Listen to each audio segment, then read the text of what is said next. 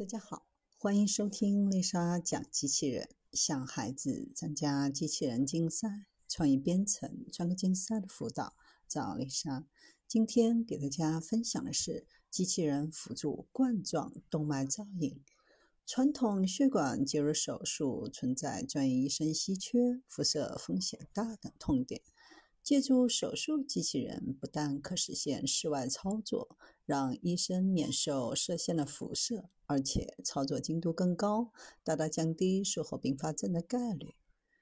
中国医学科学院专家团队近日成功完成全程机器人辅助冠状动脉的造影。由中国医学院科学院阜外医院的内科主任主刀，使用微创血管介入手术辅助系统，同时开展造影及介入治疗的手术机器人。除去消毒、铺巾、穿刺、架设机器等准备时间，实际冠状动脉造影检查手术时间约十分钟即顺利完成。在进行传统血管介入手术时，医生穿的防护服重达二十千克，全程在 X 射线下进行，对医生体力消耗大，且当前防护手段只能有效屏蔽约百分之五十的辐射，而血管介入机器人的优势明显，可实现室外操作，让医生避免受到射线的辐射。医生是坐姿操作，屏幕更易于观察，手术更加稳定。辅助机器人的机械臂具备点动能力，递送精度高，导丝操作更容易，极大降低术后并发症的概率，为实施远程手术打下基础。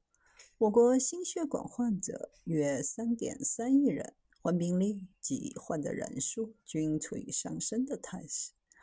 微创血管介入手术作为心脑血管疾病一线的治疗手段，应用场景广阔。目前，国内已有超过一千八百家医院开展血管介入手术。二零一九年，仅冠状介入手术量就达到五百零四万例，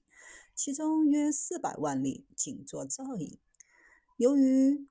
冠状造影手术量大，临床医生一直期待手术机器人能够实现冠状造影及经皮冠状动脉介入治疗一体化，在操作上快速稳定。冠状造影手术的成功，有助于推动手术机器人在冠状介入手术应用上的临床推广。血管介入机器人有望成为新一代介入手术的核心工具，造福更多的患者。